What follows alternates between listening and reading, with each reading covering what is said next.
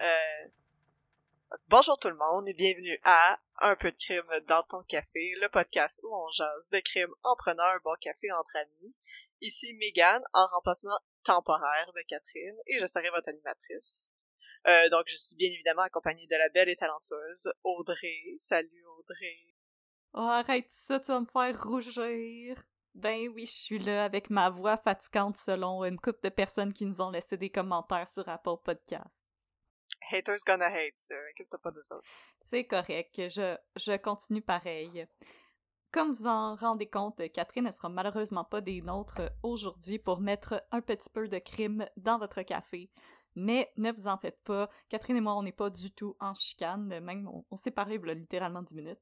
Donc, Catherine, elle avait juste besoin de prendre un petit peu de repos pour vous revenir en force dans le prochain épisode. Euh, je vous rassure, elle va vraiment très bien, bien entourée de gens qui s'occupent bien d'elle et qui l'aiment beaucoup, euh, dont moi et Megan, bien entendu. Ben oui, on t'aime Catherine.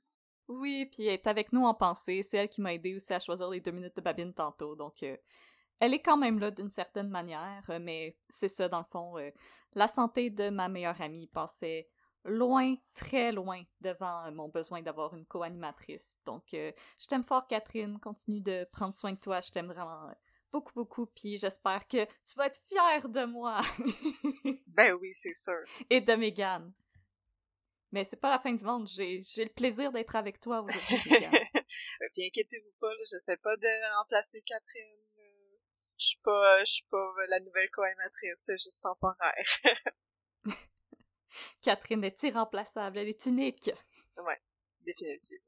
Avant qu'on commence, euh, on va présenter un, café, c'est ça le, c'est ça le concept. Là.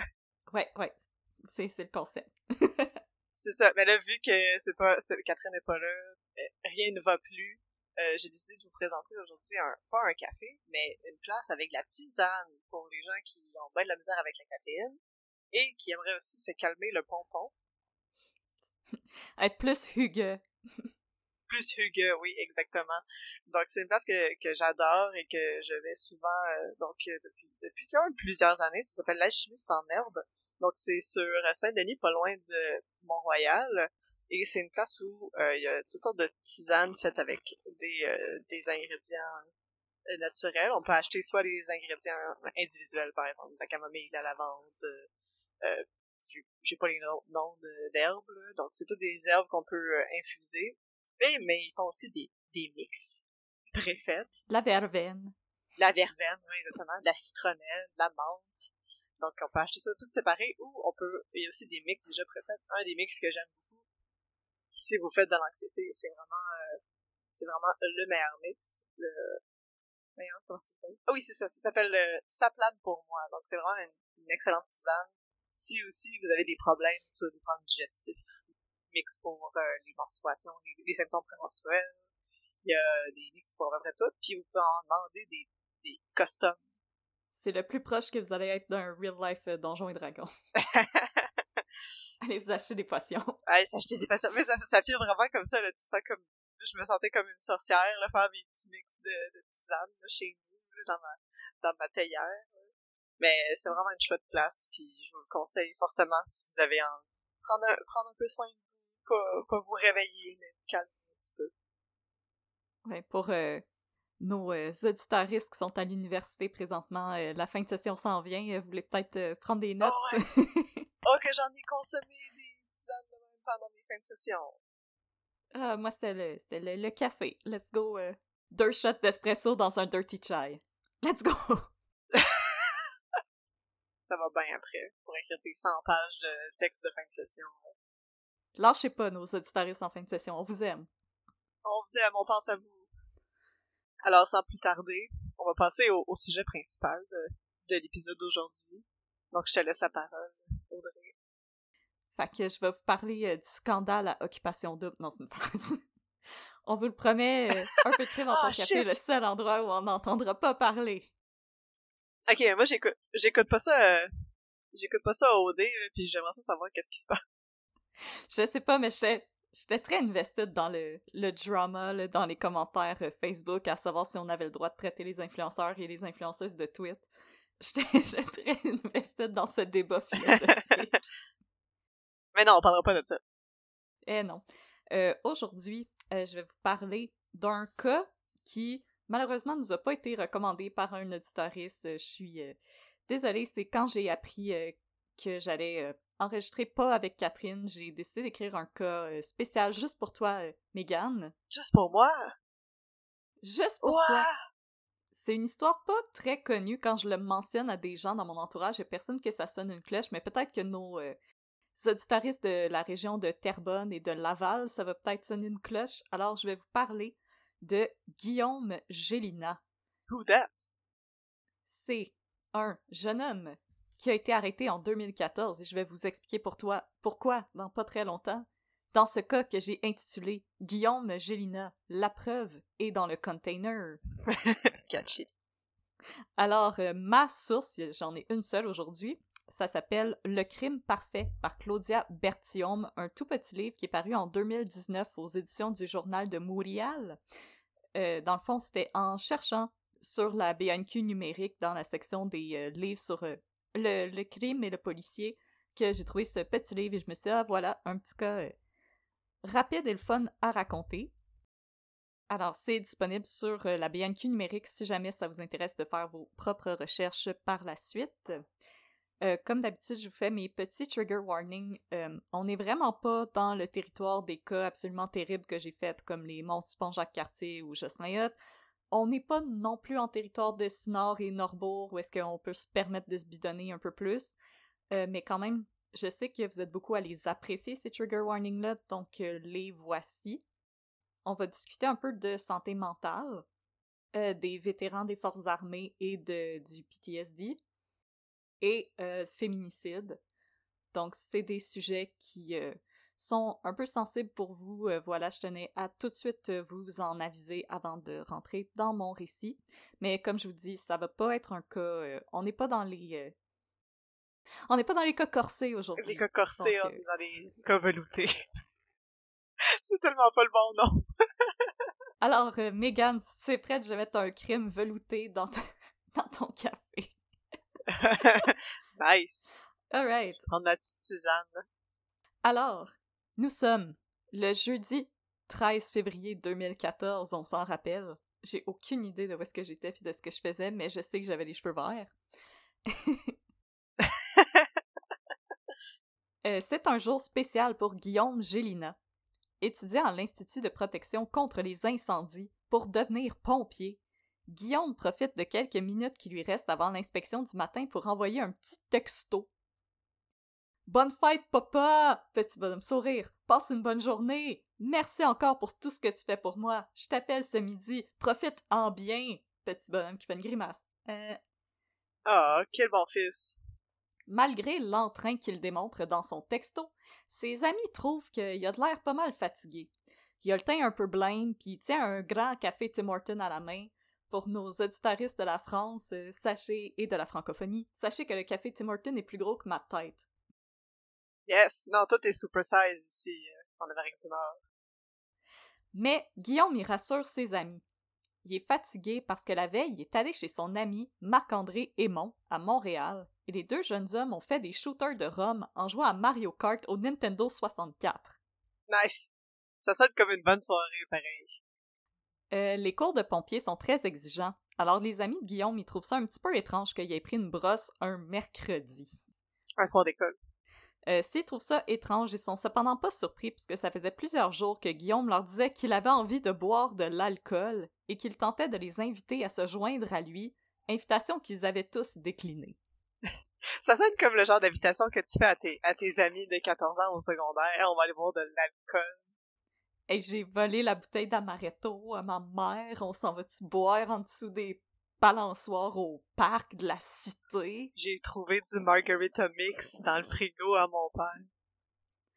Selon le récit de Guillaume, il avait fini par s'endormir sur le sofa de son ami et s'était réveillé aux alentours de 4h45. Plutôt que de se rendormir et de risquer d'arriver en retard à l'Institut, qui est situé sur la montée Masson, à Laval, il décide de partir tout de suite, de se stationner à proximité de l'école et de dormir encore quelques heures dans sa voiture. Euh, il n'a cependant pas réussi à se rendormir et s'est contenté d'écouter la radio en attendant que l'établissement ouvre ses portes. Vers 7h25, Guillaume se rend à ses cours à la pause matinale. Il y a un collègue de Guillaume qui va consulter son fil d'actualité Facebook sur son téléphone et il y a une nouvelle qui retient tout de suite son attention. Un double meurtre dans une résidence de Terrebonne. Sachant que Guillaume est originaire de Terrebonne, son collègue lui montre la nouvelle.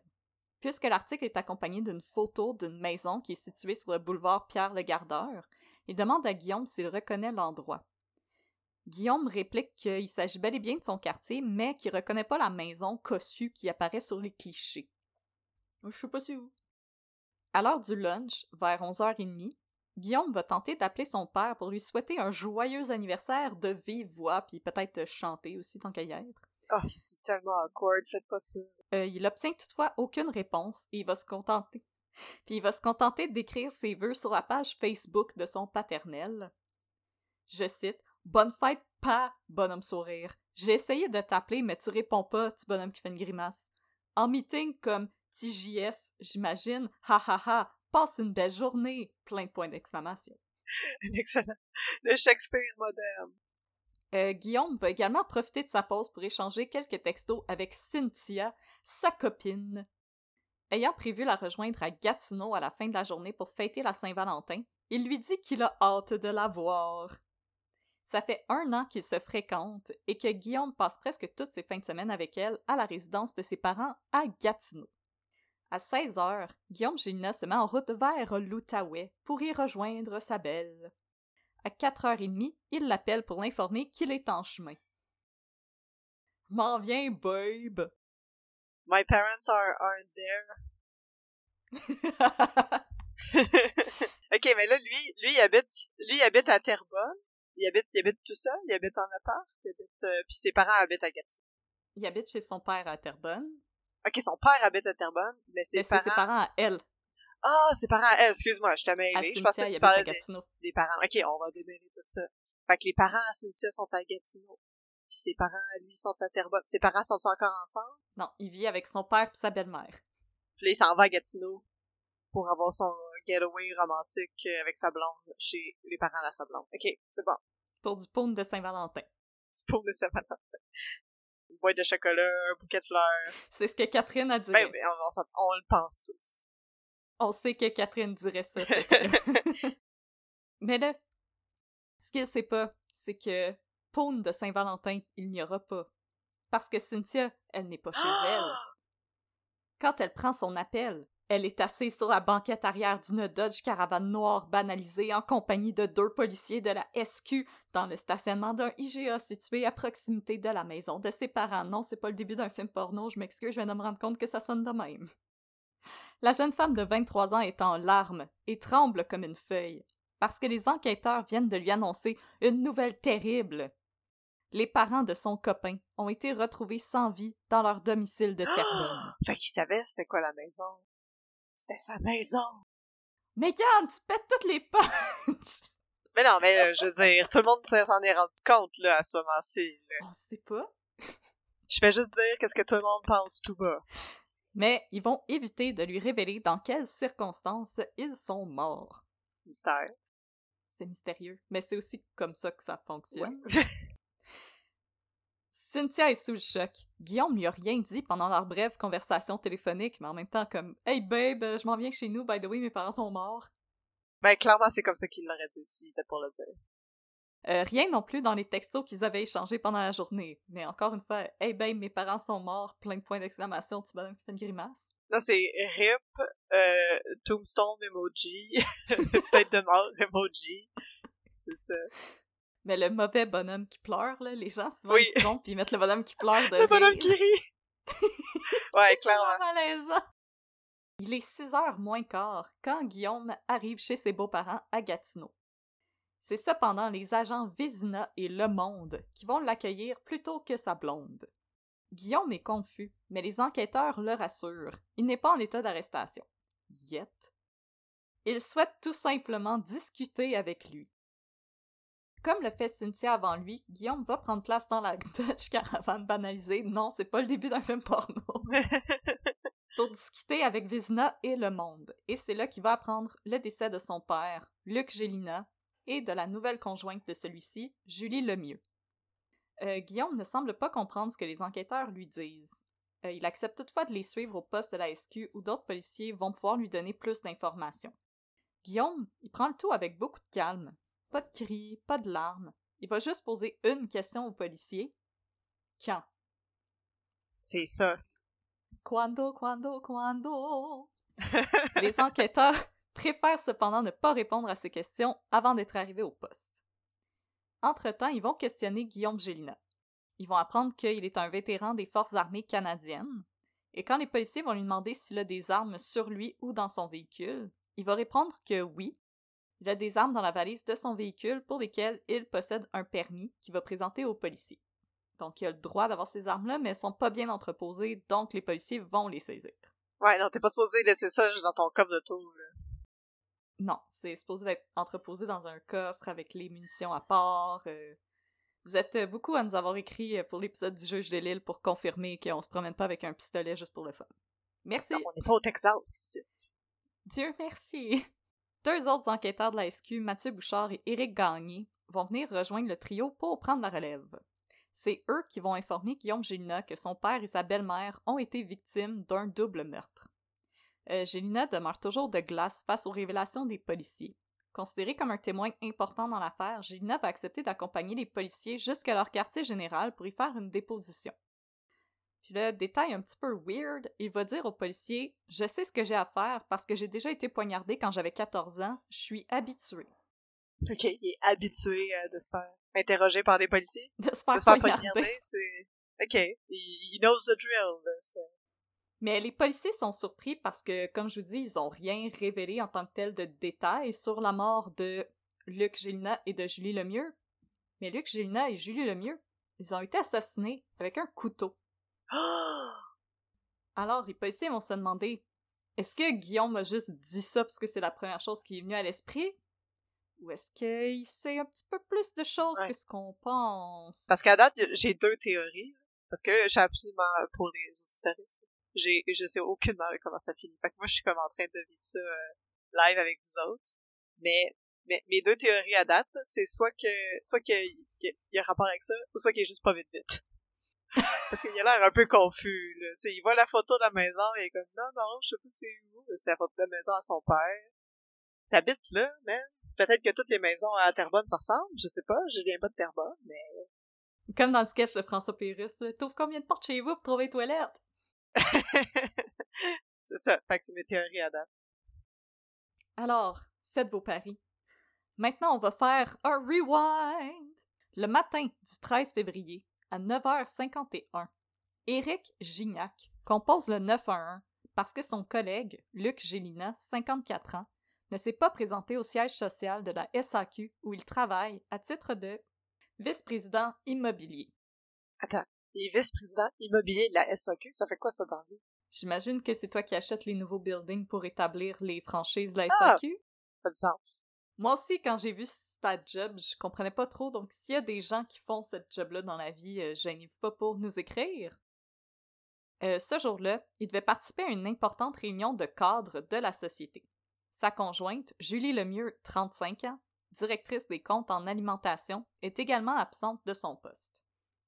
Inquiet et n'obtenant aucune réponse quand il tente de téléphoner le couple, Gignac se rend directement à leur résidence où personne ne va répondre quand il va cogner à la porte. C'est là qu'il va décider d'appeler la police. Quand les policiers arrivent sur les lieux, ils constatent que les véhicules de Gélina et le mieux sont stationnés dans le garage. Donc, ils devraient être là. La porte d'entrée est verrouillée, celle du garage aussi. Finalement, c'est par une porte de service sur le côté du garage que les policiers vont parvenir à entrer dans la maison. Il va leur suffire de faire quelques pas à l'intérieur pour trouver des éclaboussures de sang sur le mur du corridor d'entrée. En haut de l'escalier, les policiers découvrent le corps d'un homme, vêtu uniquement d'un caleçon bleu. Il a la gorge tranchée et une lacération au flanc droit. Plus loin, au rez-de-chaussée, ils vont découvrir le corps d'une jeune femme, vêtue uniquement d'une robe de chambre bleue et qui a aussi la gorge tranchée. Sur place, les policiers ne vont pas trouver l'arme du crime, mais une trace de chaussures ensanglantées va écarter l'hypothèse d'un meurtre suivi d'un suicide parce que les deux victimes sont pieds nus. L'hypothèse du vol est également écartée parce que les portefeuilles des victimes n'ont pas été pris, même chose pour les objets de valeur et les électroniques. Seule la porte de l'armoire située sous l'évier de la cuisine est ouverte. Un sac à ordures blanc muni d'une attache orange se trouve sur le sol, abandonné. Puisque les policiers de Terrebonne ne peuvent pas enquêter sur un homicide sauf s'il y a une arrestation imminente, le dossier va être transféré à la Sûreté du Québec. Quand les enquêteurs arrivent sur les lieux aux alentours de midi, l'hélicoptère TVA survole déjà les lieux, signifiant aux policiers qu'ils doivent se dépêcher d'entrer en contact avec les familles des victimes. C'est ça, ça, ils vont l'apprendre par les nouvelles, là, ça continue même. L'hélicoptère TVA, calmez-vous le pompon, là. L'hélicoptère TVA, là, what the fuck? Quand mon école secondaire a passé au feu, l'hélicoptère TVA est arrivé avant les pompiers. Ben voyons donc. Ben c'est sûr qu'un hélico- hélicoptère, t'es pas pogné dans le trafic, là, mais... Je suis comme, c'est même pas discret que vous êtes plugué ces lignes d'urgence, là. Donc, c'est d'abord la fille aînée de Luc, Alexandra Gélina, qui va apprendre la triste nouvelle. Questionnée par les policiers, elle va les informer que son frère Guillaume est un ex-militaire qui est retourné vivre chez son père pendant qu'il faisait ses cours à l'IPIC pour devenir pompier.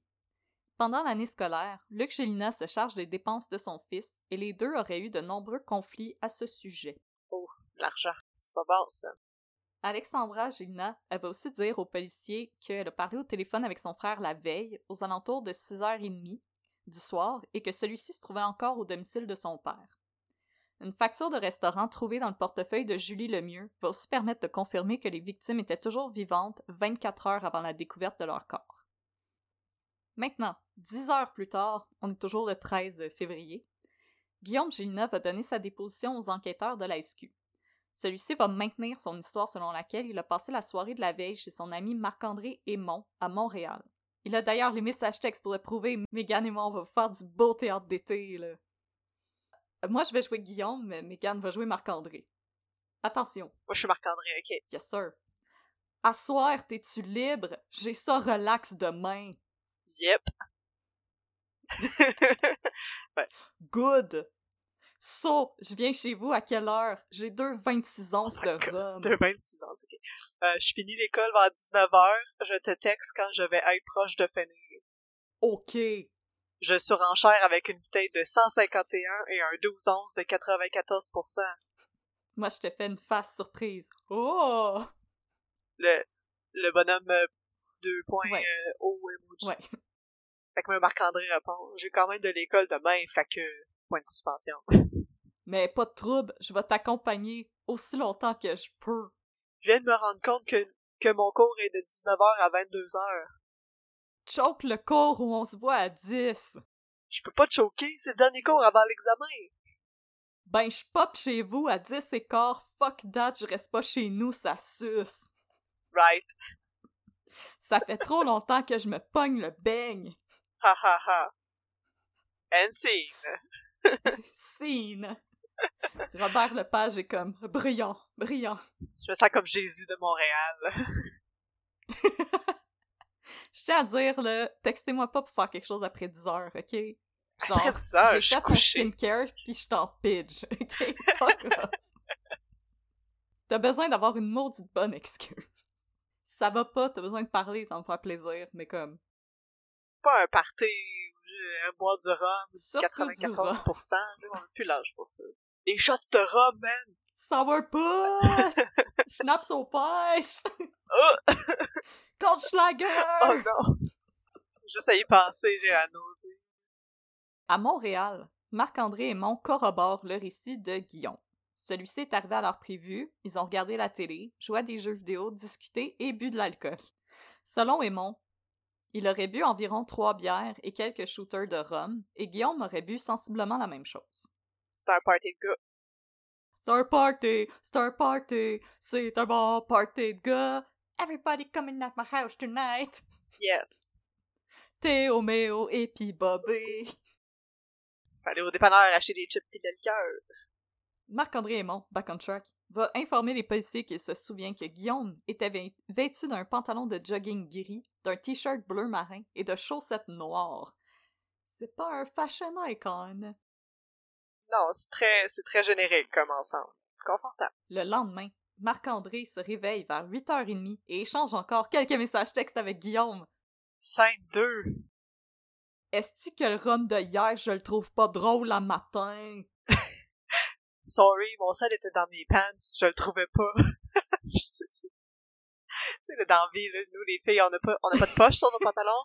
Lui, ses poches sont tellement grosses qu'il est pas capable de trouver son pantalon, de, de, trouver son téléphone. Oh my god.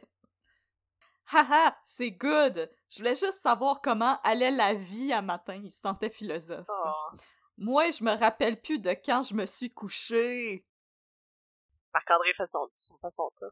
Moi, je suis ben chill, lol. J'imagine que le sommeil a grandement aidé.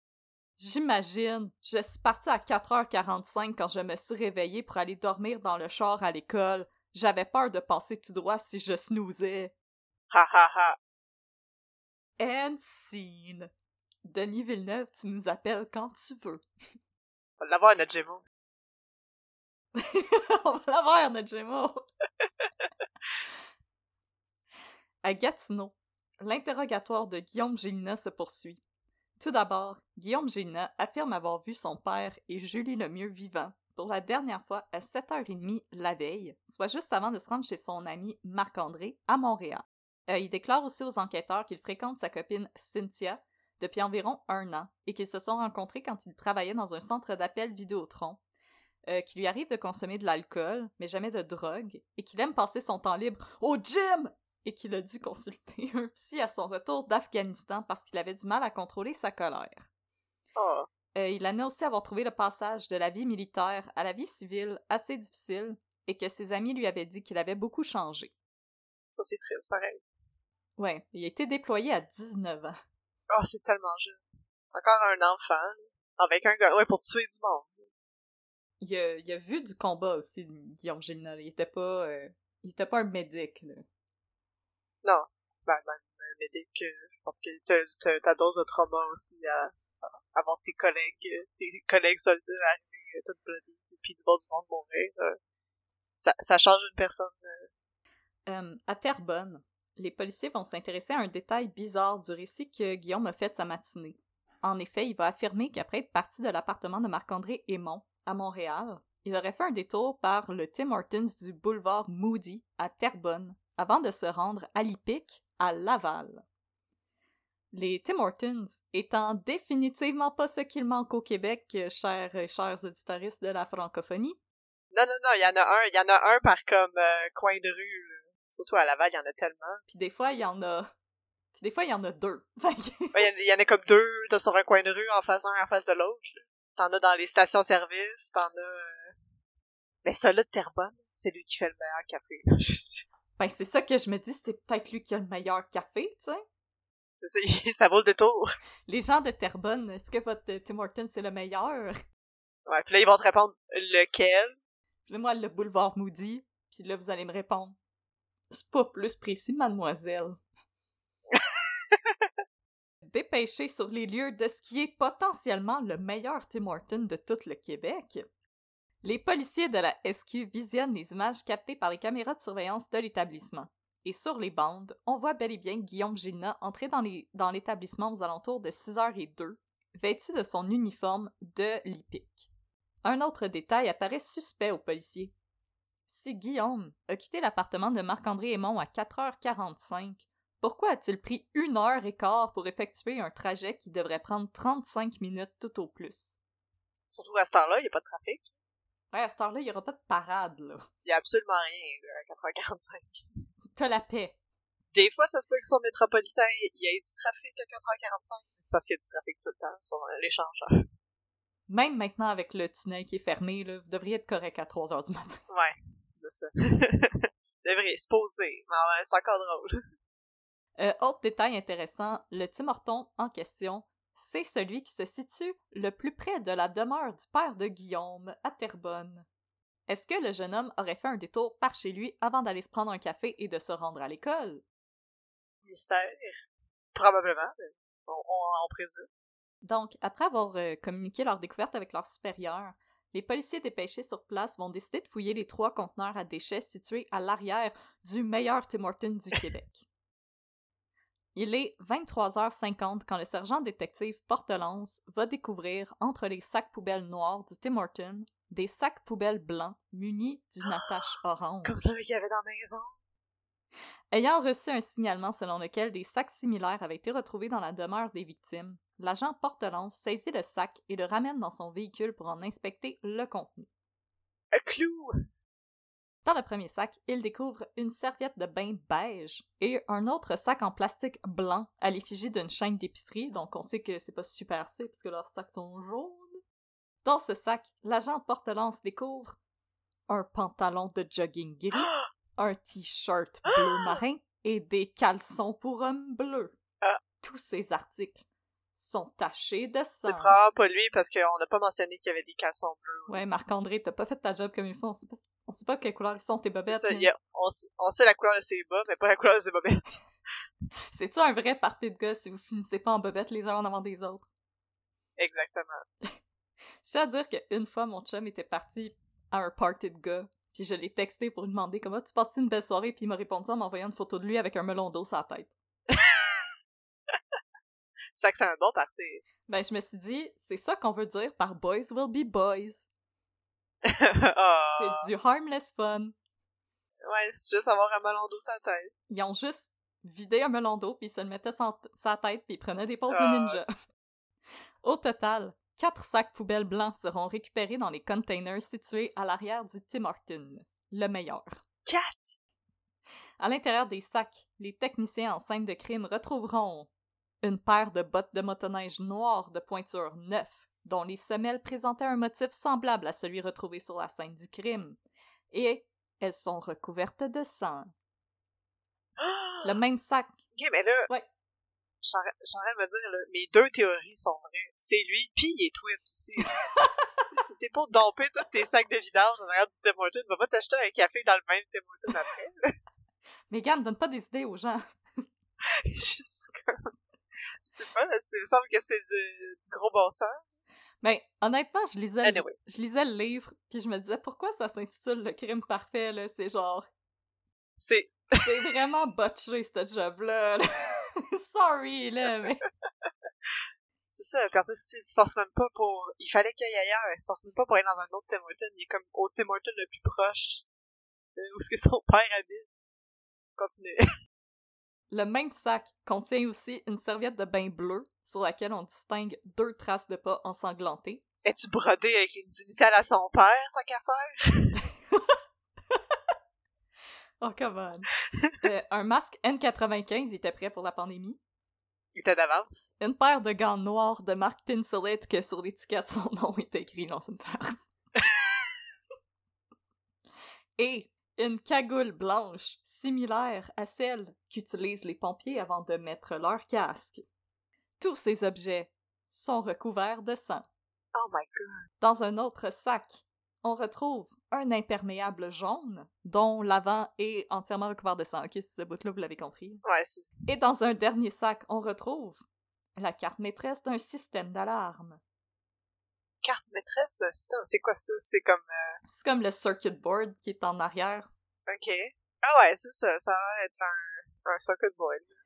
Euh, de plus en plus, les soupçons des policiers à l'égard de Guillaume Gélina se confirment. Il habitait chez son père, donc il pouvait entrer sans qu'il y ait de signe d'effraction, et il pouvait verrouiller la porte derrière lui au moment de quitter le domicile parce que ben il y a les clés. Il a comme oublié le, de- le code du système d'alarme, fait qu'il a juste arraché le circuit board. Euh, et Guillaume Gélina s'est bel et bien rendu dans ce Tim Horton précis, et les vêtements ensanglantés retrouvés dans les sacs similaires à ceux trouvés chez Luc Gélina correspondent à la description que Marc-André Aymon avait faite de l'habillement de son ami au policier. Enfin, à Gatineau, après avoir fouillé le véhicule de Guillaume Gélina, des taches de sang sont retrouvées sur le volant du véhicule. Il s'est même pas lavé. On ne sait pas cependant à qui appartenait ce sang, on a juste détecté du sang. À 3h38, le 14 février 2014, joyeuse Saint-Valentin tous et toutes, dans les bureaux de la Sûreté du Québec de l'Outaouais, Guillaume Gélina est placé en état d'arrestation. De témoin important dans le double homicide de Luc Gélina et de Julie Lemieux, il est maintenant le principal suspect.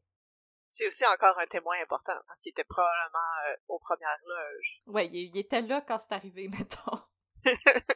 un nouvel interrogatoire s'entame.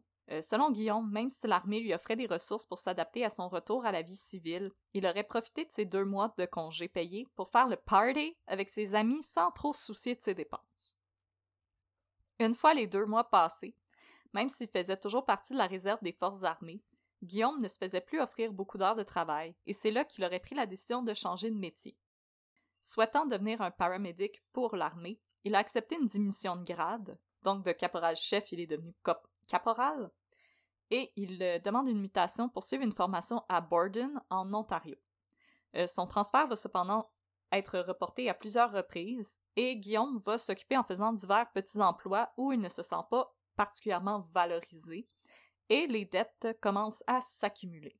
Ça, dans beaucoup de, de cas, surtout aux États-Unis, qui ont à voir avec des gens qui ont été dans l'armée, c'est souvent ce qui revient que quand ils reviennent à la vie civile, on dirait qu'ils ont comme. C'est la difficulté de trouver un purpose. Parce que non seulement tu reviens à la vie civile, mais t'as comme pas de qualification pour un job différent que, mettons, la vente aux détails, ce qui est comme la job la plus aliénante que tu peux pas avoir dans toute ta vie. Fait que t'essaies de faire la transition, t'as vu l'horreur, puis tu te fais engueuler parce que comme la couleur du chandail est pas la bonne, ou genre le café il goûte pas bon. Il y a pas de soutien, puis il y a pas de soutien monétaire non plus tant que ça. Entre autres, euh, Guillaume va travailler dans un centre d'appel Vidéotron, comme on l'a déjà mentionné, qui doit être la oh chose la plus la plus aliénante qu'il n'y a pas sur Terre. Ah oh oui, définitivement, travailler dans un centre d'appel j'ai un ami j'ai un ami qui a travaillé dans un centre d'appel puis la plupart des appels c'était euh, avec des gens qui euh, qui disent que leur télé marche pas mais pas branchée dans le monde c'est ce genre de choses là euh, alors, même s'il aime pas sa job, c'est là qu'il va faire la rencontre de la belle Cynthia. Ah. Il a trouvé l'amour, mais pas de purpose in life.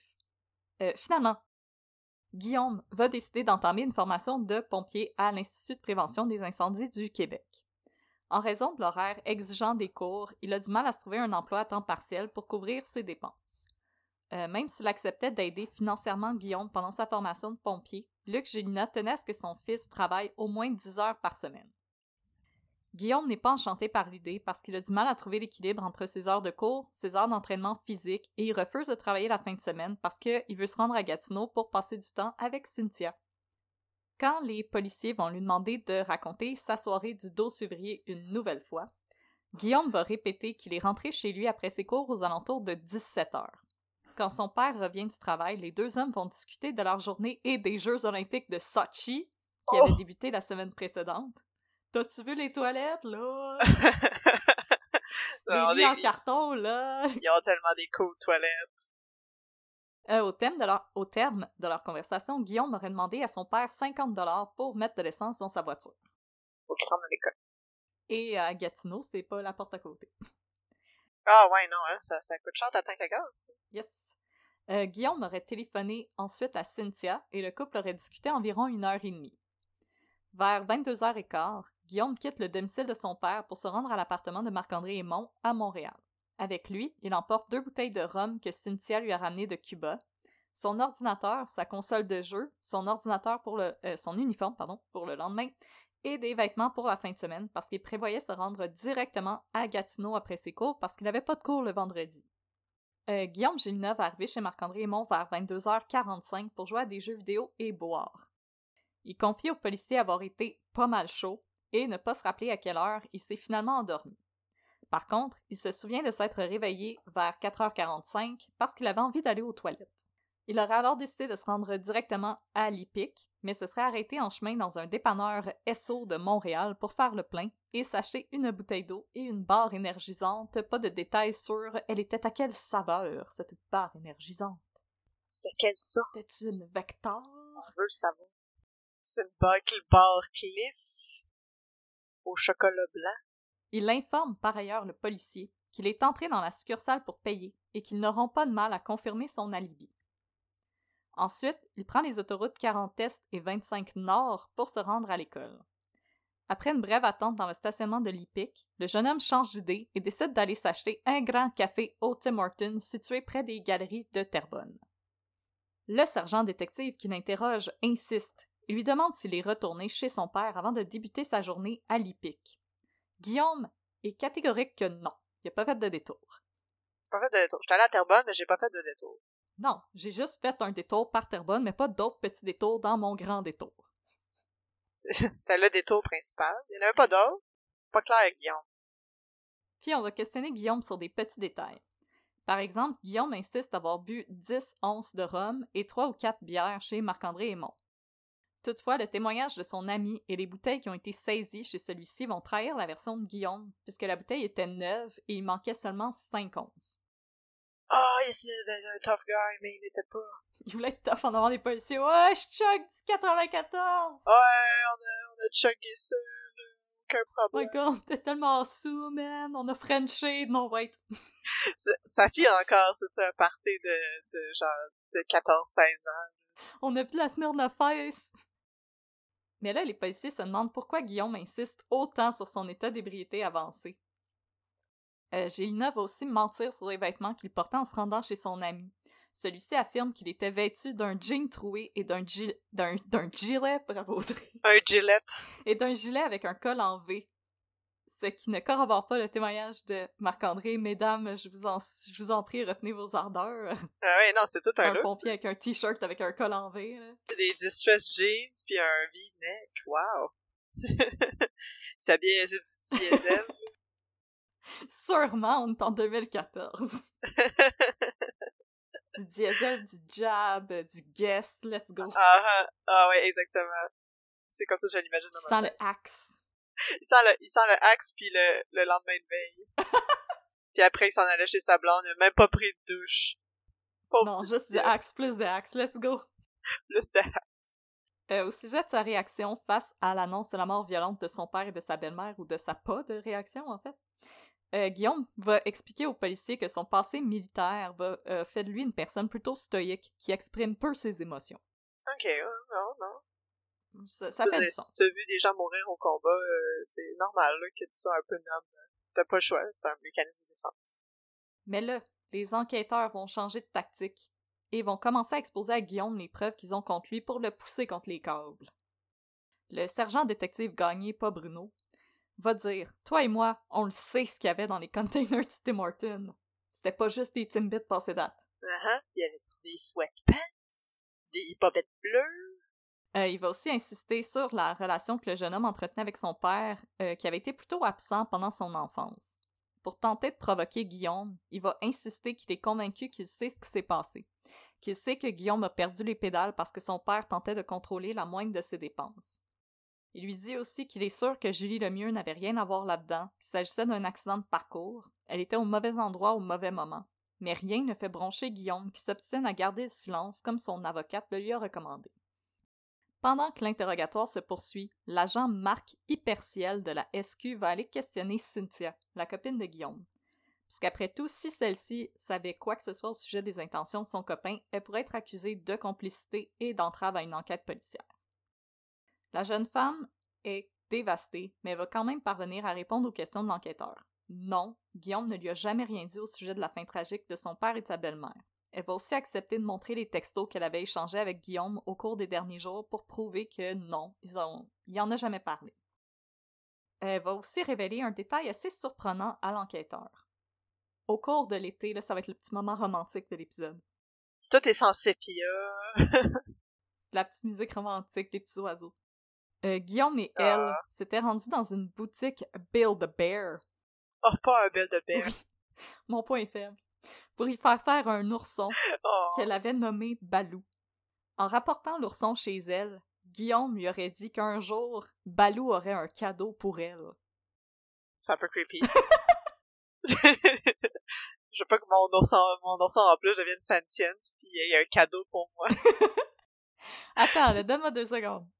Après sa première rencontre avec les policiers dans le stationnement du IGA la veille, Cynthia va décider d'ouvrir l'ourson pour voir ce qu'il s'y cachait. Une demande en mariage. Oh. Ok, c'est quand même cute. Je suis comme une personne très romantique dans la vie, fait que je suis comme oh, oh mon petit tannant. Ok, c'est quand même, c'est quand même vraiment cute. C'est un peu triste. Alors, parce qu'ils devaient se voir à la Saint-Valentin, Cynthia croit que Guillaume prévoyait faire sa grande demande.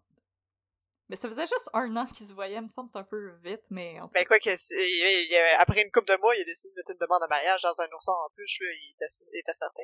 Moi, j'ai écouté Love is Blind, ok, là, j'y crois. Je crois à l'amour!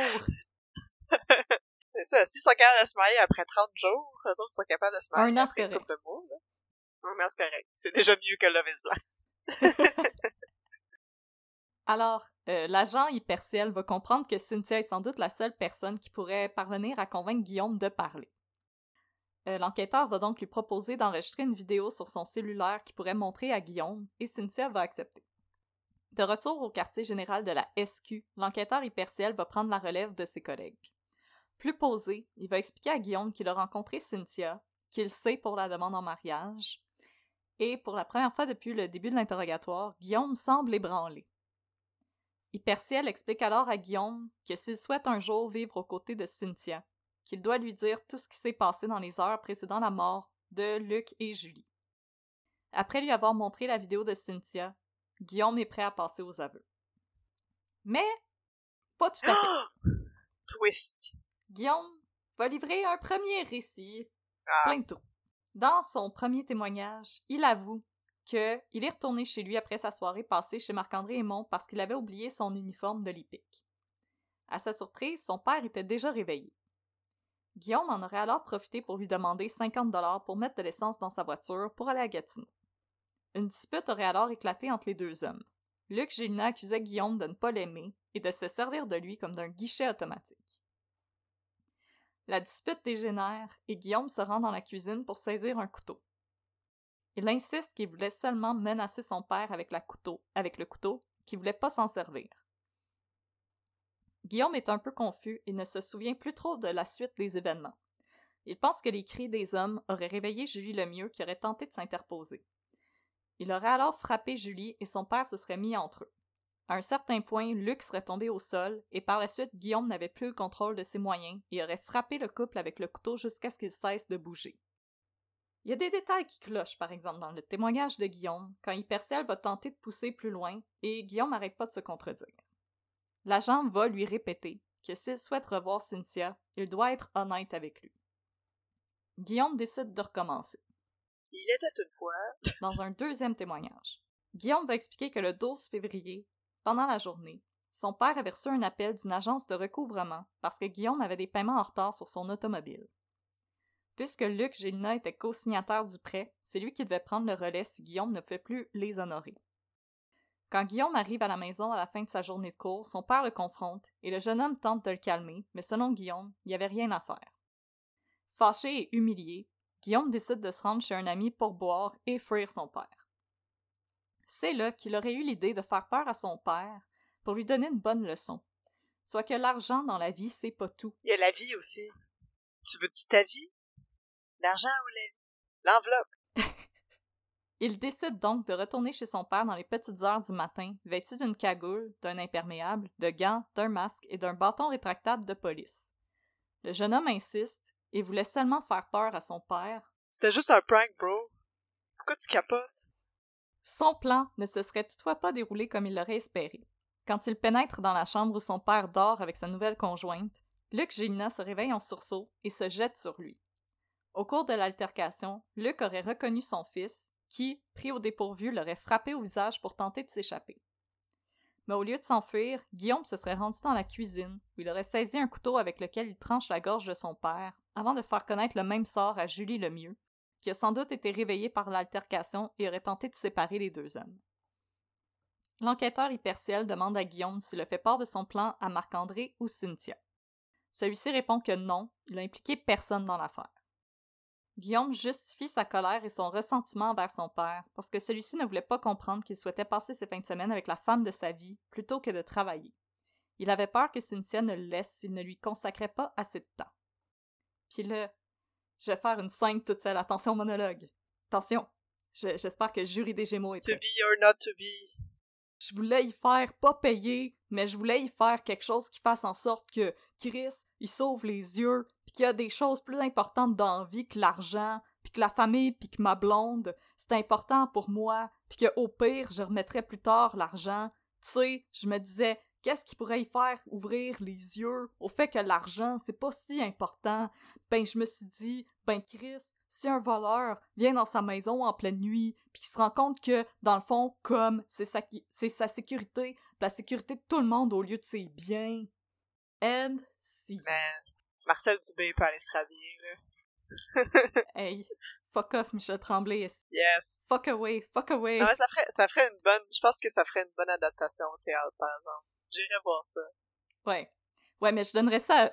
Je donnerais ça à Simon Boulris, par exemple. Oui, exactement. Mais j'aimerais savoir le monologue, le monologue de Chris il y a quelque chose de plus que l'argent dans la vie, je voulais y ouvrir les yeux. je veux que Pierre-Luc Funk qui me joue ça, là. Ou celui qui joue Jacob dans Stat, que j'oublie tout le temps son nom. tu vois, on a déjà un casting. J'ai déjà un casting dans ma tête, là, c'est malade. Puis Fugueuse, ça va pouvoir oh. jouer Cynthia, là. Ça va être malade. Définitivement, Fugueuse, c'est Cynthia. Euh, Hyperciel cherche cependant à savoir si un autre motif n'aurait pas pu être la cause du double homicide. Il va demander à Guillaume s'il avait considéré, you know, l'héritage qu'il recevrait si son père venait à mourir. Un héritage qui aurait permis à Guillaume et Cynthia de vivre une petite vie tranquille et confortable. On n'oubliera pas que Luc Gina avait une bonne job. Ouais, c'est ça, une assurance vie. Mais Guillaume affirme que non, il n'a jamais pensé à ça. Mais Hyperciel n'est toujours pas convaincu que le geste n'était pas prémédité. Après tout, le costume était déjà dans la voiture de Guillaume lorsqu'il quitte pour passer la soirée chez son ami. En plus, euh, Guillaume y insiste sur le fait qu'il est en état d'ébriété alors qu'il l'était pas du tout. Donc on dirait un qui essaie de se fabriquer un alibi. Ouais, ou au moins euh, des situations euh, atténuantes. Ouais, ou de plaider la non-responsabilité. Ouais, c'est ça, je sous sur ma faute. Et même s'il dit avoir pris le premier couteau à lui être tombé sous la main, il s'agit du, plus gros couteau du bloc qui est situé sur le comptoir de la cuisine. Ouais, il est pas près un petit canif. En plus, Guillaume, les fameuses bottes, c'était les bottes de son père qu'il a mis pour rentrer dans le domicile parce qu'il portait pas la même pointure. Ok. Guillaume portait du 11, son père portait du 9. C'est ça, c'est pas comme si tu mettais ça juste pour le fun. Ouais. T'as serré dans du 9 quand tu portes ça. Donc, les policiers voient là une manière de maquiller la scène de crime.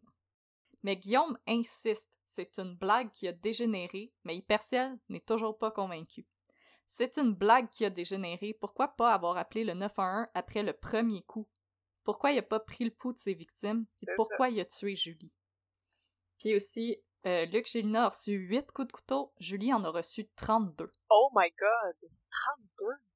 Puis autre détail qui a beaucoup choqué les policiers, après avoir froidement assassiné son père et sa belle-mère, Guillaume a pris le fameux 50 dollars du portefeuille de son père pour aller mettre de l'essence dans sa voiture. Ah. Par la suite, Guillaume s'est dépêché de camoufler ses traces. Il étend une serviette bleue dans le garage et se déshabille au-dessus, donc la fameuse serviette avec les deux traces de bottes. Il va prendre une douche, enfiler son uniforme, déposer les vêtements et son arme dans des sacs à ordures trouvés sous l'évier, les place dans sa voiture et va quitter précipitamment. Il va prendre l'autoroute 40, s'arrêter dans une station-service et se rendre à l'IPIC à Laval. Angoissé par les preuves incriminantes qui sont toujours dans sa voiture, il décide de se rendre dans un Tim Horton pour se débarrasser des sacs à ordures et va s'acheter un café pour se donner un alibi. Il va toutefois décider de se débarrasser plus tard du sac qui contient l'arme du crime et va se contenter de se débarrasser des sacs qui contiennent les vêtements et les serviettes. Il se rend à l'école, passe sa journée à faire comme si de rien n'était. Il va même aller jusqu'à écrire un message sur la page Facebook de son père pour lui souhaiter un joyeux anniversaire. Finalement, Guillaume va décrire au policier que l'arme du crime se trouve dans un container, situé dans un petit centre d'achat de Saint-Eustache, au bord de l'autoroute 640. Une fois la déposition terminée, Guillaume avoue au policier qu'il se sent soulagé, que le secret était lourd à porter et qu'il aurait sans doute fini par se suicider. Après avoir passé une heure en compagnie de sa mère et de sa copine, Guillaume Gélina va être amené à la prison de Saint-Jérôme, dans les Laurentides, en attente de, sa comparution au palais de justice de Joliette, qui aura lieu le lundi suivant, le 17 février. En attendant que le procès ait lieu, plusieurs connaissances de Guillaume vont se manifester dans les médias, entre autres Cynthia, sa copine, qui va accorder une entrevue à J.E., où elle explique être toujours prise au dépourvu par rapport à la situation et que s'il y a deux Guillaume, elle n'en a connu qu'un seul.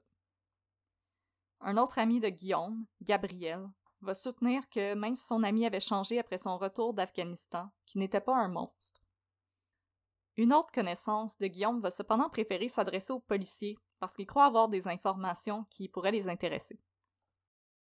Olivier, un collègue de Guillaume à l'IPIC, se souvient encore que quand un de leurs collègues de classe a interpellé Guillaume au sujet du double homicide à Terrebonne, que Guillaume a nié reconnaître la maison qui était présentée sur les clichés du site de TVA Nouvelles.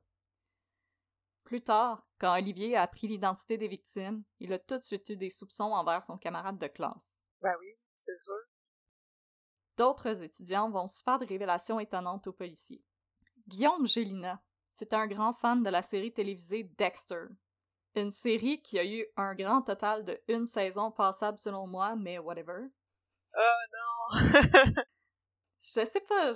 Le monde tripait tellement sur cette série-là, oh, j'ai tellement jamais embarqué. En tout cas. Ça me rendait mal à l'aise. Alors Guillaume aurait souvent affirmé à ses collègues de classe pendant des discussions sur l'heure du lunch qu'il était persuadé qu'il était possible de commettre le meurtre parfait. Ah, d'où le, d'où le titre du, du livre. Ben, peut-être qu'il savait le faire, mais c'est pas ça qu'il a fait. Ouais, non, c'est ça. Aussi, Dexter, c'est de la fiction, gars. Facile de faire des meurtres parfaits quand c'est tout scénarisé, Alors, selon lui, il suffisait d'avoir un alibi et aucun trou dans son horaire. Selon Guillaume Gélina, il était aussi préférable d'utiliser un couteau plutôt qu'une arme à feu, puisque la détonation risquait d'attirer l'attention. Puis là, petit détail pas le fun. Au Canada, c'était le deuxième tueur inspiré par Dexter, après Mark Twitchell de Edmonton. Ah. Et si ça vous intéresse, nos collègues de Crime de Bin ont fait un épisode sur Monsieur Mark Twitchell, qui euh, devrait être disponible sur Spotify. Au terme de l'enquête préliminaire, qui aura finalement lieu en 2016, le juge Normand Bonin estime que Guillaume Gilna devra subir un procès pour deux meurtres au premier degré, donnant raison à la couronne. Les arguments de la défense n'étaient pas parvenus à convaincre le juge d'abandonner l'aspect de la préméditation des crimes. Le procès de Guillaume Gilna, maintenant âgé de 26 ans, s'entame le 12 mars 2018. Au terme de négociations entre la couronne et la défense, Guillaume accepte de plaider coupable à des accusations réduites de meurtre non prémédité. L'avocat de Gélina, maître Marc Labelle, explique cette décision en affirmant qu'en raison de son jeune âge et parce qu'il est passé aux aveux, on peut croire que Guillaume Gélina n'est pas un cas irrécupérable et qu'il a droit à une deuxième chance. La sœur de Julie Lemieux, Annie, elle-même policière, elle avale cependant pas les paroles de Maître Labelle, puis là je vais la citer parce que je trouve ça très beau ce qu'elle a dit. C'est choquant de voir cela, et j'en viens à penser que le système de justice tel qu'il est en ce moment laisse beaucoup trop de liberté aux accusés et peu aux victimes. Victimes qui sont décédées, victimes collatérales comme nous les familles, qui doivent continuer de vivre avec ce drame. Les conséquences de ces deux meurtres ont été et seront énormes pendant des années. Finalement, le juge Michel Penou de la Cour supérieure du Québec va condamner Guillaume Gélina à la prison à perpétuité sans libération avant 18 ans, soit en 2032. Et c'est ainsi que ça se conclut. L'histoire de Guillaume Gélina, qui pensait avoir commis le crime parfait, mais qui a tout sacré ses œufs dans un container en arrière d'un Tim. T'as de l'air découragé, mes gars!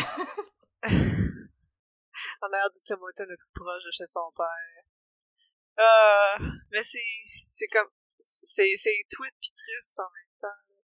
Comment, c'est ça, on, on néglige aussi les vétérans, mais je sais pas, moi c'est le truc de Dexter qui, qui, m'accroche parce que j'ai tout le temps, il faut tout le temps faire attention avec l'influence et ah, les jeux vidéo, ça rend violent, ces choses-là. Mais j'ai toujours eu un malaise, c'est ça, avec la série Dexter parce que, tu sais, le ben héros, c'est un tueur en série, puis il est vraiment comme encensé.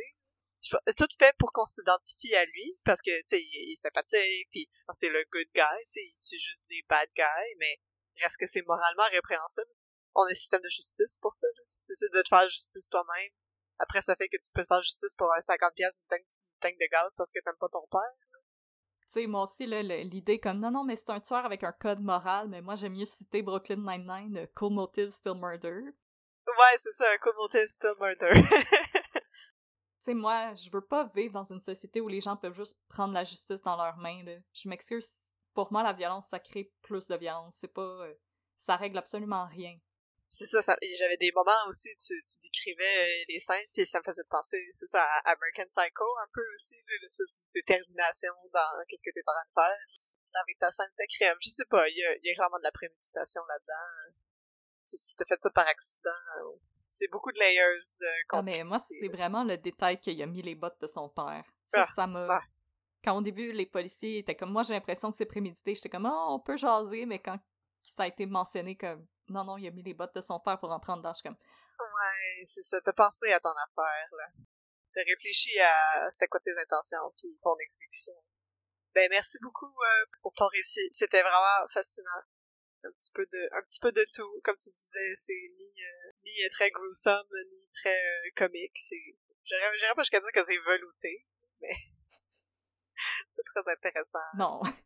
Mais oublie pas de voter pour Megan et moi, là, aux Gémeaux, là. Ouais, c'est ça, là, on a... On a tout donné. Notre performance, la performance d'une vie. Ha ha ha, comme dirait Marc-André. c'est vrai que les deux échanges finissaient par des ha ha ha, point. Que la personne a clairement une face fucking stoïque en avant de son téléphone. Donc, euh, bon, on va conclure. Donc, si vous souhaitez écrire à Catherine et Audrey pour discuter, suggérer un cas, suggérer un café, vous pouvez le faire à un peu de crime at gmail.com. Sinon, pour les suivre, nous, c'est ben, les suivre sur les réseaux sociaux. Donc, vous pouvez le faire sur Facebook au at un peu de crime et sur Instagram at un peu de crime dans ton café. Euh, ils n'ont pas TikTok parce que on est vieille, puis euh, on n'a pas Twitter parce que euh, on a mieux garder notre 8$ par mois pour se payer des pumpkin spice. Ok, Elon Musk. Donc ouais, c'est ça. N'importe quoi est un meilleur investissement qu'un checkmark sur Twitter. Là. Surtout que maintenant c'est rendu le chaos. Là. Je sais pas quand l'épisode va sortir, ça va être sûrement encore pire. Là, mais là, ouais, on enregistre le 5 novembre, à peine une semaine après que. Un garbage fire. Donc et si vous voulez encourager euh, les filles de un peu de crème, vous pouvez le faire en vous abonnant à leur Patreon.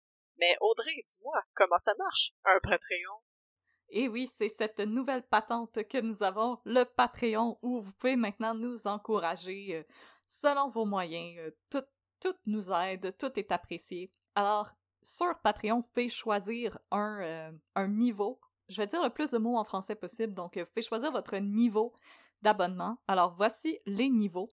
Alors, pour 3 vous pouvez prendre le petit espresso qui vous donne un shout-out en ondes. Le shout-out, en passant, pour les gens qui sont déjà abonnés, ça va venir quand Catherine va être là pour qu'on puisse euh, vous remercier euh, de vive voix toutes les deux, inquiétez-vous pas. Ensuite, pour 5 vous avez le bon vieux café filtre. Pardon, vous avez droit à un shout-out en ondes et vous avez accès à notre magnifique Discord où est-ce qu'on jase de crimes, de café et bien entendu de District 31. Yes! Pour 10 vous pouvez avoir le Fancy Flat White, qui vous donne le chantant en ondes, l'accès au Discord, un accès aux épisodes un jour à l'avance et un accès au contenu bonus qui paraît une fois par saison, donc quatre fois par année. Inquiétez-vous pas, le contenu d'automne va arriver. Alors pour 15 vous avez droit au succulent cold brew avec sa crème sucrée. Ok, moi j'ai déjà j'ai une plainte pour les. Il me semble que les prix, ça marche pas, là. Mais c'est pas grave. cold brew, ça coûte moins cher qu'un flat white, tu Pas grave, continue. non, non, ça, c'est le cold brew avec la mousse, euh, avec euh, la mousse euh, Ah, le, le, fancy cold brew, ok, avec la pompe de, de, saveur. Ouais, ouais, ouais, ouais. Ok, je m'excuse, désolé. Vous avez droit aux chantants en ondes, accès au Discord, accès aux épisodes un jour à l'avance, accès au contenu bonus quatre fois par année, un paquet de trois autocollants qui s'en vient lui aussi. Je suis en train de le designer. Désolée, je me suis rendu compte que la majorité d'entre vous, vous aviez déjà nos autocollants. je suis en train d'en faire des nouveaux. Et vous allez avoir 10% de rabais sur la boutique Threadless. Oh my god, c'est 10% de rabais pour avoir votre t-shirt Calvaire que le monde est violent. Et le t-shirt I Heart Henry Morgan Thaler qui s'en vient, je vous le promets. Si vous ne voulez pas vous abonner à Patreon, c'est très correct. Sachez aussi, je veux juste te dire, euh, pour Patreon, c'est vraiment par mois. Donc, euh, s'il y a un mois où vous préférez euh, donner à quelqu'un d'autre, à nos collègues de Crème de Bine, par exemple, il n'y a pas de problème, vous pouvez le faire. À chaque mois, vous pouvez revoir vos abonnements. Il n'y a aussi pas de problème si vous voulez passer d'un niveau à l'autre. C'est très, c'est très malléable Patreon, donc inquiétez-vous pas, c'est pas comme Netflix l'enfer de terminer un abonnement, c'est assez simple. Et si vous n'avez pas envie de vous abonner au Patreon, vous pouvez aussi vous gâter sur notre boutique Threadless. Et là, on est vraiment désolé, les prix sur Threadless sont en US. Il n'y a pas moyen de les mettre en canadien. On est vraiment désolé pour ce désagrément-là. Ce qu'on suggère des fois, c'est de peut-être vous mettre en gang pour faire des commandes, pour pouvoir sauver le shipping. C'est ce que quelques auditoristes nous ont dit qu'ils avaient fait. Donc, euh, merci à tous et à toutes. Et merci Audrey, donc, euh, pour ton magnifique cas. Et merci aux auditoristes d'avoir été des nôtres cette semaine. Maintenant, si comme moi, vous n'avez pas écouté District 31, mais que vous aimez quand c'est raconté avec la douce voix d'Audrey, je vous invite à rester encore quelques minutes pour les classiques deux minutes de Babine. Sinon, euh, si ça vous intéresse pas, c'est bien correct, on vous aime pareil. Puis on vous dit euh, dans deux semaines pour mettre encore plus de crimes euh, dans votre café. Yes, sir!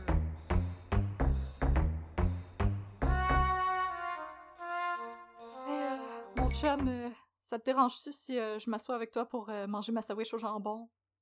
Ben non, y a pas de problème, mon chat. Mon, mon partner est pas rentré à matin. Qu'est-ce qui se passe? Es-tu correct? Ben oui, euh, il est correct. Il va...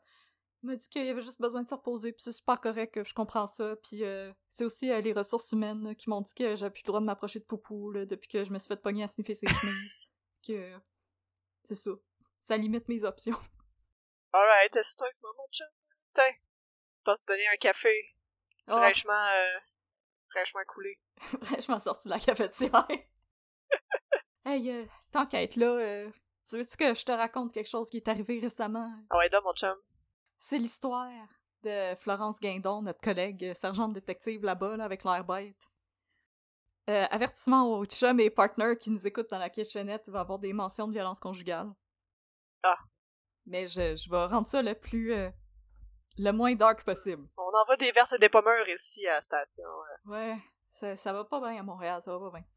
Fait que, c'est l'histoire de notre collègue Florence Guindon avec son air bête euh, là-bas, qui s'est arrêté dans une station-service pour gazer, c'est-à-dire mettre de l'essence dans son auto, et non pour lâcher une flatulence. Je fais des jokes de pète parce que ça va être dark pour vraiment pas long. Peut-être les deux.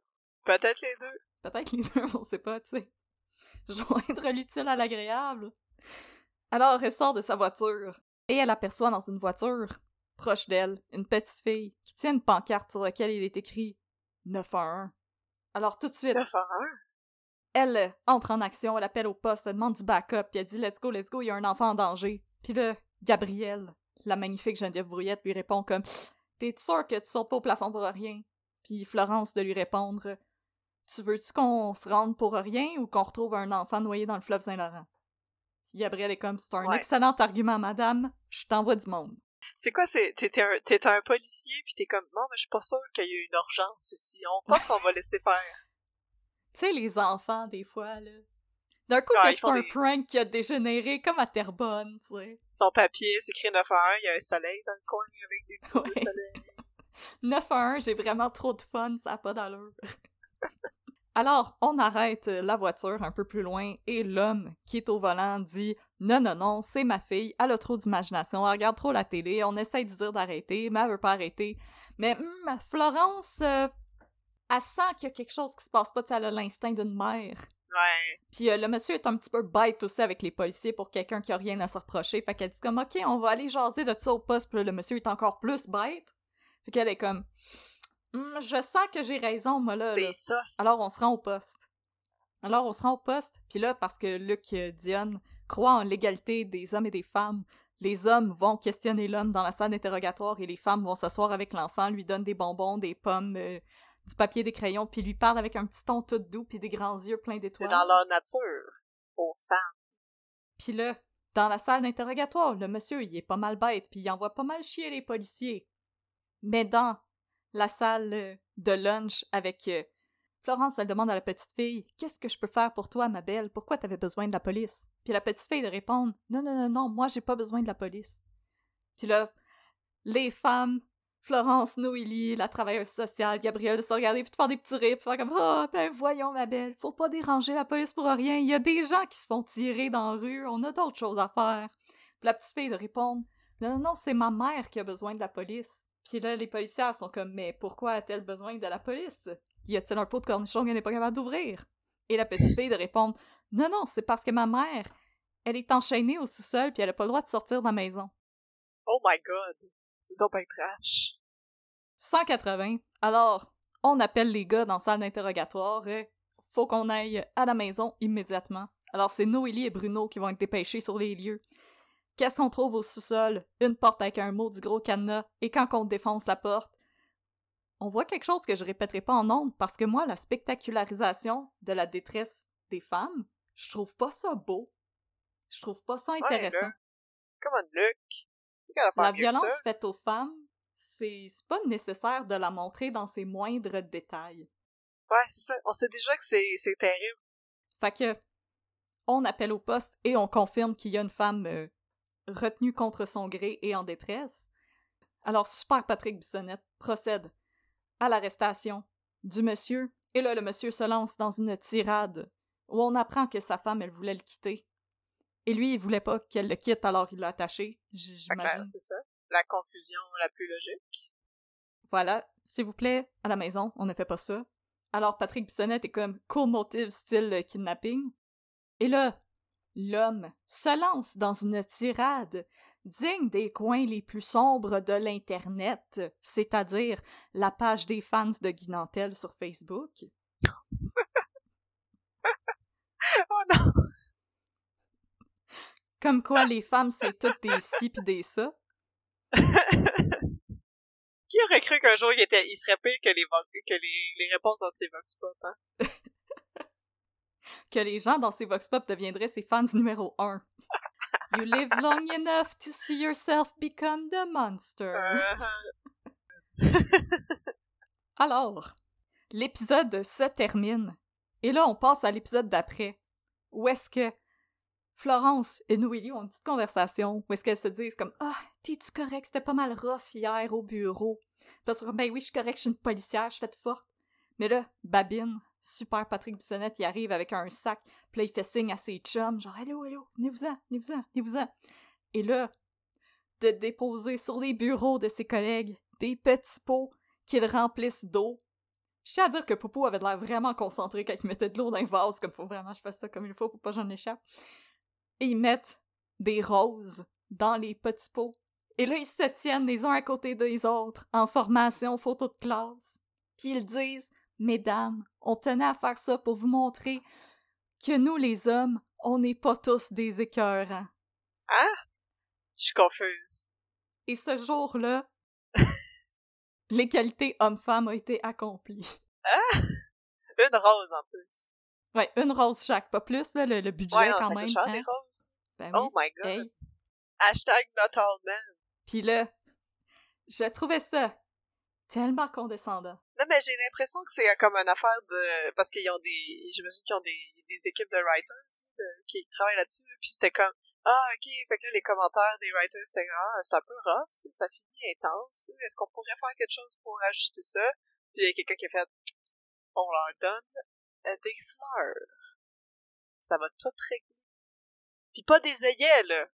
Pas le cheap, la cheap version des roses. Des vrais roses. Puis là, comme il était comme qu'est-ce qu'ils aiment les femmes puis là il y avait comme la seule femme du writers room qui était comme on aime on aime le respect dans le milieu de travail. on aime se faire respecter dans le milieu de travail. Puis là ils ont comme donné une tasse vide en disant peux-tu retourner faire du café s'il te plaît? Comme il y a plus de café puis là on va avoir besoin de se concentrer pour trouver des idées là. Pour qu'on trouve qu'est-ce que les femmes y aiment. Arrête de chit chat là tu nous déranges. Puis là t'as comme Martin qui était comme oh en tout cas, moi, quand ma blonde est fâchée après moi, j'y amène des fleurs, pis euh, elle forme sa gueule. Puis là, les gens étaient comme « Promote this man ». Promotion, man. En fait, honnêtement, moi, ce que je sens, c'est que le mouvement MeToo a fait très peur à Luc Dion. Parce qu'il y a sans cesse des plotlines de ben fausses agressions sexuelles. Puis des plotlines de « Pauvre homme! Maintenant, sa vie, elle est terme. Maintenant, sa vie est finie. sa réputation est ternie. Que va-t-il faire? Pauvre ben homme blanc hétérosexuel. C'est quoi qu'il disait, Poupou? C'est vraiment dur d'être un homme? Ben oui, qui, qui va faire attention aux hommes? C'est les grands oubliés de l'histoire. On pense jamais à eux. On devrait leur donner des roses. Je pense que c'est comme ça qu'on devrait régler ça. Non, je pense que ça aurait dû être les filles qui apportent des roses aux hommes puis dire comme on reconnaît que vous n'êtes pas tous des écœurants. Je suis comme, ce n'était pas le geste que vous ce geste n'a pas généré ce que vous pensiez que ça générait. Surtout parce que tout de suite après leur avoir donné des fleurs, il y a un cas. Il y a quelqu'un qui se présente au poste pour faire une plainte, puis les gars, ça les intéresse pas parce que c'est comme du petty crime. Puis ils font comme, oh les filles, allez vous en occuper, nous autres on est occupés, puis ils retournent à leurs ordi. Ouais, s'il y a des gens, s'il y a des gens ici qui font comme, ok, là, vous chialez, là, hein, on peut pas donner des roses, on peut plus rien faire, qu'est-ce qu'on est supposé faire? S'il y a une situation comme ça qui arrive à vos collègues de travail, puis que vous savez que ça pourrait être difficile pour eux autres, vous allez vous asseoir, vous allez les voir, puis vous allez leur demander comment tu te sens, est-ce que je peux faire quelque chose pour t'aider? Là, vous écoutez, vous dites rien pendant qu'ils parlent, puis après, s'ils vous demandent de l'aide, vous faites la chose qu'ils vous demandent. That's it. C'est tout ce qu'on a. L'empathie. Voilà. Pas de roses, pas besoin d'acheter des roses. Vous pouvez garder votre portefeuille Le problème avec ce geste-là, comme, justement, comme j'entends des gens qui sont comme, ben là, comme, tu sais, c'était sweet comme geste, mais comme, le problème, c'est Ouais, là, arrêtez de Le problème, c'est que c'était c'est un petit peu un empty gesture parce que oui, ils ont voulu faire quelque chose de cute, mais après ça suit pas parce que en plus dans l'épisode après, ils arrêtent pas de dire aux filles bon mais là maintenant il va falloir que vous alliez remplir tel formulaire, nanana, mais comme oui, Noélie est nouvellement sergente détective, mais Florence, ça fait aussi longtemps que possiblement Patrick et Poupou. Comme on s'entend, c'est une femme Euh, Jamais le même niveau de dans la mi-quarantaine. Ça fait longtemps qu'elle est sergente détective. Puis là, quand les filles sont comme « Oui, on le sait, merci, bye », les gars sont comme « Oh, oh, ils s'améliorent, ils s'en viennent bonnes. » Comme, le problème avec le geste, Ah! c'est que les actions ne suivent pas par la suite. C'est ça- c'est ça le problème. Exactement. OK, oui, c'est cute d'offrir une fleur à votre collègue, mais faut que vos actions soient conséquentes. Voilà. C'était le, c'est le PSC, euh, prenez soin de vos collègues féminins au travail euh, de la bonne manière. puis demandez-leur comment ça va. Faites pas comme Poupou en mettant vos bras, vos poings sur vos hanches, puis dire Hey, l'ambiance est pas mal tendue. J'aime pas ça. Il va falloir que je parle de mes émotions. Oh! On vous aime pareil. Tiens à dire, la, la joke au début des deux minutes de babine de sniffage de chemise, c'était pour les gens qui regardent Indéfendable. Shout out à vous. Parce que là, quelques semaines, Anne-Elisabeth Bossé s'est fait pogner à sniffer les chemises. Le personnage d'Anne-Elisabeth Bossé s'est fait pogner à sniffer les chemises. Le personnage de Sébastien Delorme, mais pas Anne-Elisabeth Bossé. Anne-Elisabeth Bossé, en passant, je, je veux être ta meilleure amie. S'il te plaît, appelle-moi. J'ai jamais pas de temps pour toi, Anne-Elisabeth Bossé. On va la hâte sur Instagram. Alright, ben c'était une bonne histoire, mon chum. Euh, c'est complètement terrible, puis euh, j'ai haï toutes les secondes de ma vie en t'écoutant parler, mais je suis contente que tu te sois assis à ma table manger ta sandwich.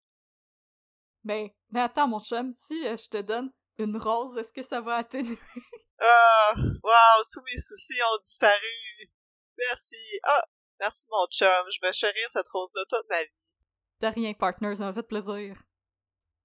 Bon, 10-4, faut qu'on retourne travailler. Ah ouais, c'est ça. Là, il faut qu'on aille remplir de la paperasse. Là. Il faut qu'on aille calmer Bruno, parce qu'il est pas habitué de voir des filles en pantalon. En quelle année on est?